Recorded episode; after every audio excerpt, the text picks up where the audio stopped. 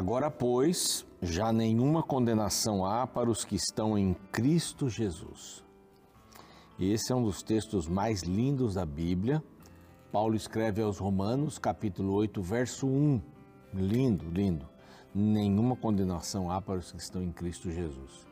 Sabe, é, a ideia de, de uma galinha colocando os pindinhos debaixo das suas asas e protegendo diante do furacão, do vento e tudo mais nenhuma condenação há para os que estão em Cristo Jesus. Ele morreu na cruz do Calvário em nosso lugar. Eu gosto de pensar assim que onde Jesus morreu, o fogo já passou. O fogo já passou. Então, se você estiver na cruz, se você estiver com Cristo, o próprio Paulo fala, né? Já estou crucificado com Cristo. Se você estiver na cruz do Calvário, onde o fogo já passou, onde a ira contra o pecado já passou, ela não vai atingir você. É uma dependência, é confiar nessa palavra, nenhuma condenação há. Há outro texto que diz que Cristo lança os nossos pecados no fundo do mar e ainda põe uma plaquinha dizendo proibido pescar. Acabou. Pecados confessados, pecados perdoados. É? Agora, você não está pronto para pecar de novo, não quer dizer isso, né? mas se você permanecer em Cristo, se você andar com Cristo, se você estiver na videira verdadeira, você vai produzir frutos de Cristo e nenhuma condenação há. Essa é uma promessa fabulosa, baseada na graça de Cristo e na resposta que a gente dá a esta graça de Cristo, que é a fé, conhecer confiar e se entregar. Esta é a palavra de Deus e este aqui é o programa Reavivados por Sua Palavra, um processo da Igreja Adventista já pela terceira vez, passando os 1189 capítulos, dia após dia, um a um, até terminarmos. Depois voltamos de novo, já estamos na terceira vez e já estamos para lá da metade da Bíblia, já nesta terceira vez. Louvado seja Deus pelo estudo da palavra. A gente acorda, arruma a cama, estuda a palavra e sai para ser Jesus para as pessoas. Esse é o nosso grande objetivo. Nós temos parceiros maravilhosos que são os Anjos da Esperança e se você quiser fazer parte deste grupo tão especial, tão querido, que através das suas doações nos ajudam a pregar o Evangelho em português e espanhol para todo mundo, para todo mundo então mande uma mensagem para esta, para este WhatsApp aqui, esse número de WhatsApp. Anote aí e faça sua pergunta ou diga eu quero ser um anjo da esperança, como é que eu faço? Você vai ser muito bem-vindo e muito bem-vinda também. Graças aos Anjos da Esperança, a gente pode oferecer para você essa revista aqui. A origem de tudo, de onde viemos, o pastor Michelson escreve aqui, um pesquisador, jornalista, pastor. Ele escreve a respeito do criacionismo, com dados científicos, dados bíblicos, e, e é, é um material fascinante. Eu faço questão que você peça essa revista por este outro WhatsApp, tá bem? Só mandar. Quero a revista Origem de Tudo. Vai pelo correio, você vai receber aí na sua casa, onde você indicar o endereço que você indicar. Tá ok? Muito bem, nós estamos também no YouTube, o nosso canal é Reavivados por Sua Palavra NT. Se inscreva em nosso canal, vai lá, dê o seu like, clique no sininho para receber as novidades. Já estamos aí ao redor do meio milhão de pessoas inscritas. Estamos também no NT Play, estamos no Deezer, no Spotify, nessas plataformas todas aí. Nós vamos para um intervalo agora. Eh, no YouTube não temos esse intervalo, e a gente volta já já com o capítulo 37 de Isaías. Não saia daí, a gente já volta.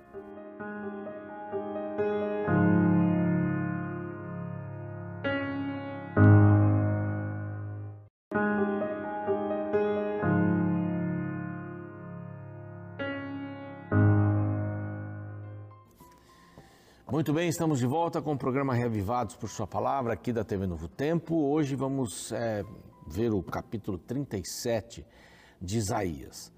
É, você sabe que a gente está aqui todos os dias na TV também, às seis da manhã, às onze e meia da noite, às três da manhã, e aí volta o ciclo do capítulo, né? Só para você relembrar aí, passar para os seus, seus amigos.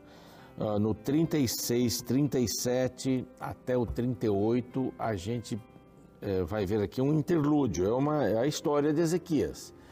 É? O, o, que acontece são, uh, são, são momentos assim bem cruciais na vida de de, de Ezequias, vem aí a, a, os assírios, vem também a resposta né, de Deus, o que aconteceria, e, e acontece que vem a enfermidade também, e ele acaba é, mostrando, no capítulo 39, né, embaixada de Babilônia, vem a crise da investigação, né?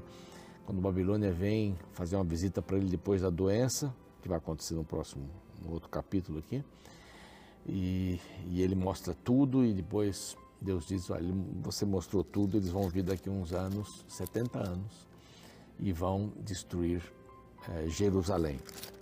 Então agora é um interlúdio, 36 a 38, a partir do 39, então, aí a gente vai encontrar somente palavras de ânimo, de incentivo para o povo diante daquilo que aconteceria com a Babilônia e Jerusalém e Judá.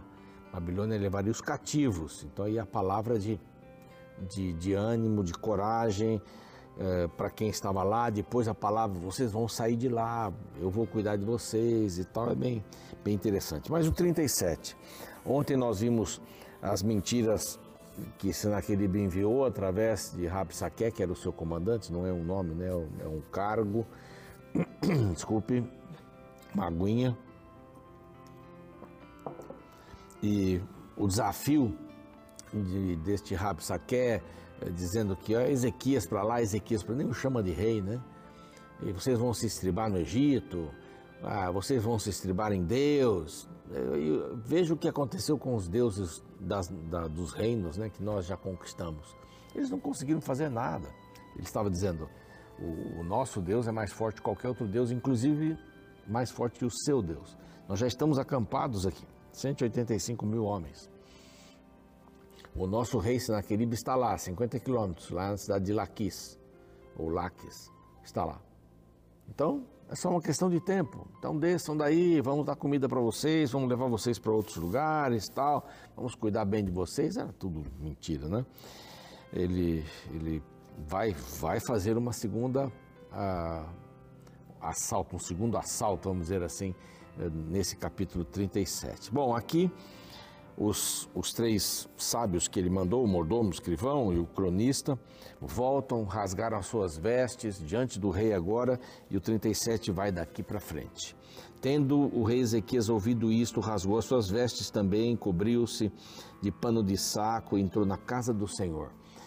Aqui já tem uma lição muito importante. Tem um problema? Tem uma dificuldade? Busca o Senhor. Começa por aí. O rei tinha um problemão. Era o ataque.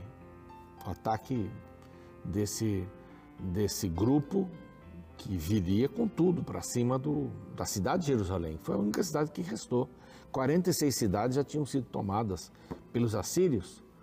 E agora vem essa promessa de: olha, vocês saem daí ou a gente vai invadir. Então o que, que ele faz? Diante dessa situação irremediável, aparentemente, ele entra na casa do Senhor. Ele se humilha, aí está, ele rasga a roupa, coloca pano de saco, às vezes cinza na cabeça, e entra na casa do Senhor. Entra na casa do Senhor em atitude de humildade, não de arrogância. Então, você está enfrentando um problema, vá a Deus com humildade.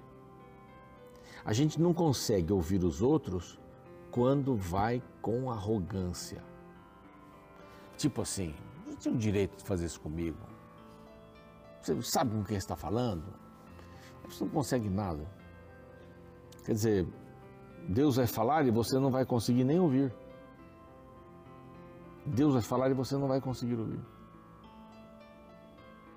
Porque a arrogância, o orgulho estão tomando à frente de tudo. Aqui ele toma a decisão correta e busca o conselho de Deus através do profeta. Ele se humilha e entra na casa de Deus. Esse é o segredo para a gente enfrentar qualquer problema. Nos humilharmos para ouvirmos a Deus. Humilhar-me humilhar diante de Deus não significa assim, ah, eu, eu sou um coitado. Não, não é isso. Eu, eu estou impotente. Eu não consigo resolver esse problema. Eu estou limitado, eu sou limitado, eu não posso fazer isso. Senhor, me ajude. Hoje de manhã eu, eu fiz uma oração parecida com essa. Diante de um problema que eu não posso resolver. Mas não depende de mim resolver o problema. Depende da circunstância. Senhor, eu vim até aqui, não consigo mais. Não é? Eu preciso do Senhor. O Senhor veio comigo até aqui e eu estou vendo que eu não consigo mais. Agora, o que eu posso fazer? Tem um problema? Humilhe-se diante de Deus. Humilhar-me quer dizer assim: eu não conheço o caminho. Eu vou seguir para onde o Senhor for. Isso é me humilhar. Bem-aventurados humildes, porque eles vão para o reino. Quem que é humilde? Humilde é aquele que não sabe o caminho e segue quem sabe. Essa, essa é a visão aqui. Ezequias não sabia o caminho, então ele preferiu seguir quem conhecia o caminho. A única pessoa que podia ajudá-lo. E ele usou o intermediário. Bom, primeiro ele vai na casa do Senhor. Aí ele, ele pega essas roupas todas, ele chama lá o Eliaquim, o Sebna, e, e entrega as vestes de pano de saco ao profeta Isaías. Olha, entreguem lá para Isaías os quais lhe disseram: Assim diz Ezequias, ao entregarem para Isaías, verso 3: Este dia é dia de angústia, de castigo e de opróbrio. Essa consciência de Ezequias aqui é fenomenal. Porque ele está dizendo: hoje é um dia de angústia, tá bom, um dia de angústia está certo. Hoje é um dia de castigo, por causa dos nossos pecados. Deus avisou, avisou, avisou, avisou, avisou e nós não fizemos o que devíamos. E é um dia de opróbrio, de humilhação, porque filhos são chegados à hora de nascer e não há força. É quando a mãe não tem força para dar à luz, quando a mãe não tem força, mas tem que fazer uma cesariana. Aqui chegou a hora e a mãe não tem força. Os médicos têm que entrar. Porventura o Senhor teu Deus terá ouvido as palavras de Rabsaqué? Bom, foram, pois, os servos de Ezequias, falaram com Isaías. Isaías lhes disse: Dizei isto ao vosso Senhor. Assim diz o Senhor. Veio resposta imediata: Não temas. Você vai ver, a partir daqui tem uma porção de não temas aqui, não temas ali, tem vários, tem capítulos que tem uma porção de não temas. essa é uma das palavras mais extraordinárias, é, frases mais extraordinárias de Deus. Não temas. Espera aí, não fique assim. Fique tranquilo. Eu estou com você. Não temas por causa das palavras que ouvistes lá do rei da Síria, que, blasfemaram contra mim. Não, não, não fique aí eu vou colocar nele um espírito e ele vai ouvir umas conversas e depois ele vai ser morto quando for para sua terra. Quando Rabsaque volta e vai dar o relatório para, vamos deixar agora um pouquinho Ezequias e Isaías e vamos voltar para Rabsaque. Ele volta, verso 8. E o rei estava pelejando contra Libna em outro lugar. E tinha saído dali porque ele ouviu que o rei já havia se retirado de, de Laques, né? o Rapsaque. O rei ouviu rumor, olha que antes ele diz assim, ele vai ouvir certo rumor. O rei ouviu a respeito de Tiraca, rei da Etiópia, lá no sul, se dizia saiu para guerrear contra ti. Então ele saiu Aí Rabsaque volta e manda um recado para o Ezequias. Aí ele chama ele de rei, de raiva, ele chama de rei. Não te enganes o teu Deus. Olha que expressão, né? Você já ouviu isso? Não te enganes o teu, o teu Deus, em quem confias. Eu já ouvi isso aqui. Um professor dizendo assim: rapaz, Deus não vai te livrar da minha prova. E é só no sábado. Tá bom. No sábado seguinte, todas as aulas, no ano seguinte, todas as aulas dele foram para de manhã, saíram do sábado. Segunda, quartas e sextas. Eu pude trabalhar e fazer esta matéria e uma outra, que eram só de sábado, terça e quinta. Então, toda manhã, das sete às oito. Eu podia entrar às oito, que era pertinho o meu serviço. Ah, não tinha, se você confia em Deus, mas Ele vai dar um jeito na sua vida? Não vai. Não, Deus vai dar sempre. Deus não evitou que os eh, amigos de Daniel entrassem na fornalha, mas ele foi junto. Deus não evitou que Daniel fosse para a cova dos leões, mas ele foi junto. Deus não evitou e fez o Golias sair correndo diante de Davi, não, mas ele foi junto. Então, Deus está sempre junto da gente, e quando Ele está junto da gente, é maioria. Pode saber que é maioria. É maioria. Bom, ele faz novamente, né? E porventura os deuses das nações, repete tudo. Livraram os povos, Gozã, Atã, Rezef, os filhos de Éden, e aí vai. O seu Deus não pode, não pode. Aí vem a oração de Ezequias. Ele sobe depois de receber esse segundo assalto. A melhor estratégia é primeiro aqui buscar ao Senhor. Depois ele reconhece que precisa. E a oração dele foi fantástica. Ó Senhor dos Exércitos, verso 16: Deus de Israel, que está entronizado acima dos querubins, tu somente és Deus, não tem outro Deus. Os deuses dos assírios não são deuses, eles não são. Inclina, inclina os teus ouvidos. Depois, verso 18 diz assim: Verdade é, Senhor, que os reis da Síria assolaram todos os países, suas terras e lançaram no fogo os deuses deles, porque deuses não eram, senão obra das mãos dos homens. Isaías vai bater muito nessa questão dos deuses, dos ídolos, madeira e etc. Agora, pois, ó Senhor, nosso Deus, livra-nos das mãos, para que todos os reinos da terra saibam que só tu és o Senhor, só tu és o Senhor.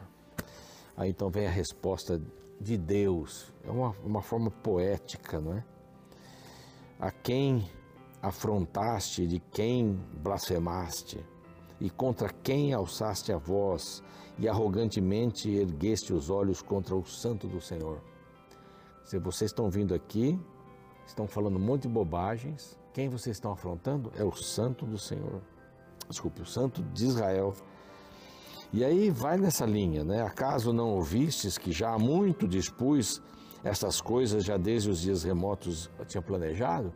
Aqui, quando Deus vai asseverar que foi Ele que deu o poder para que a Síria fosse esse bordão de Deus. E ele vai falar uma porção de coisas, e no fim está aqui, ó. Olha que bacana. Verso 35. Aqui, verso 30, 33. Pelo que assim diz o Senhor acerca do rei da Síria, não entrará nessa cidade. Olha que coisa. Ponto final. Não entrará nessa cidade. Não vai entrar. Não entrará na cidade, nem lançará flecha, lança, escudo, não vai colocar tranqueiras nas portas, nos muros para derrubar, para subir, porque eu, verso 35, eu defenderei essa cidade para livrar por amor de mim e por amor do meu servo Davi. Duas coisas, por amor de mim e pelo, pela promessa que eu fiz. E naquela noite, 185 mil pessoas morreram, o anjo do Senhor foi ali e acabou com tudo. E naquele tempo, no ano 681, estava lá Senaqueribe adorando o seu Deus, Deus Nisroque. E os seus dois filhos entraram e o mataram. Que triste fim, não? Quem é maior? Meu Deus é maior. Vocês não são nada. E Deus assim: Eu defenderei essa cidade. Meu querido, minha querida, Deus fala a mesma coisa para nós hoje. Eu vou defender você. Vou defender você diante do diabo. O diabo diz que você não tem jeito. Eu digo, tem jeito. Se ele me aceitar, tem jeito.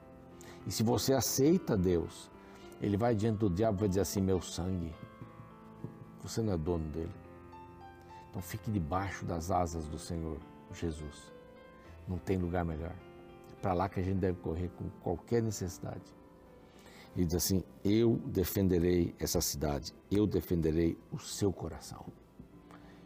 E quando Deus entra, ele diz para Satanás aqui: Você não vai entrar aqui. Eu estou sentado no trono, porque eu permiti, eu quero que o Senhor entre no meu coração. Tome essa decisão hoje também. Vamos orar. Pai querido, nós queremos te agradecer pela bênção das promessas que nós encontramos na Bíblia. Eu defenderei. Você não entrará aqui. Não temas. Essas promessas devem fazer nosso coração pulsar de alegria. Nós não estamos sozinhos. Nós não estamos sozinhos. O Senhor está conosco em todos os momentos da nossa vida. Fortalece, Senhor, cada passo. Em nome de Jesus. Amém. Bom, vamos ficando por aqui. O programa segue amanhã o capítulo 38. É a sequência dessa história, né? E agora o rei vai passar por uma doença. E é doença de morte. Então vamos saber o que aconteceu com ele. Amanhã, capítulo 38. Até lá.